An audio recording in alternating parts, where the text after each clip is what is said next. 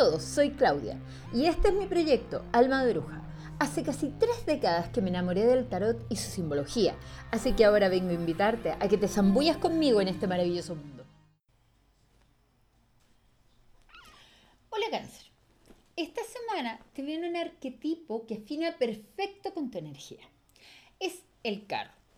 El punto es que el carro también es Marte.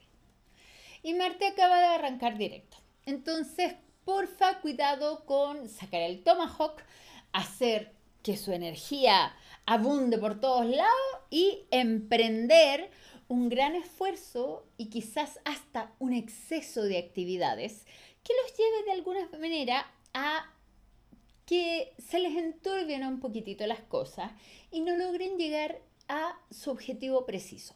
¿Por qué les digo esto? Porque el carro al menos en Reader y en varios tarots, no tiene riendas. O sea, esta dualidad que nosotros tenemos que manejar, representada por los caballos o por las esfinges, que suelen ser de colores complementarios, blanco, negro, rojo y azul, qué sé yo, requiere un enorme esfuerzo espiritual y una enorme, y una enorme claridad mental con respecto a las situaciones para llevar a cabo la tarea. Es pura fuerza de voluntad para alcanzar los objetivos del carro.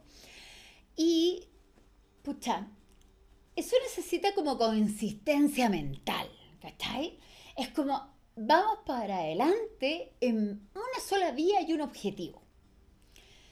Entonces, obviamente va a requerir eh, concentración, va a requerir insistir, va a requerir perseverar, y quizás si se obsesionan mucho con el objetivo, se me van a estresar y se me van a acelerar corriendo por llegar a la meta. Y también el carro dice, ojo, también hay que recorrer el camino, también hay que disfrutarlo. A veces la meta no es lo único que importa.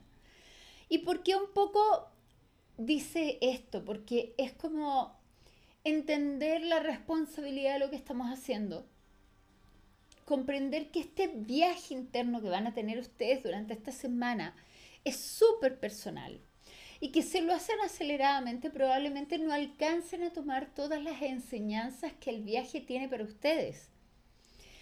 Y tengan que como manejarse de una manera más equilibrada, de una manera más tranquila,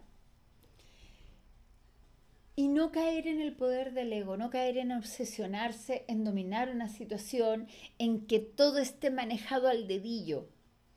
Probablemente también les permita como ganar más autoestima, estar más claros con lo que quieren. Pero para esto van a necesitar tener objetivos tremendamente claros, tremendamente precisos de alguna manera, sin eh, como no prever lo que puede venir. El carro, para llegar a la meta de una manera precisa, necesita tener un sueño, un objetivo, una meta, tener, eh, hacer un trabajo duro, esforzarse hasta conseguirlo. Si no es por un camino, tienen que ir por otro y tienen que seguir haciéndose fuertes en el mismo proceso de que a veces fallen, de que a veces no es por ahí, que se tengan que volver, que tengan que ir por el otro lado.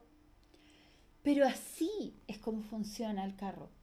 El carro no te promete el éxito de inmediato y mágicamente. El carro dice, vamos en el proceso de conseguir en el éxito. Pero ¿cuánto estás dispuesto a sudar? ¿Cuánto estás dispuesto a trabajar con todo tu ñeque para conseguirlo?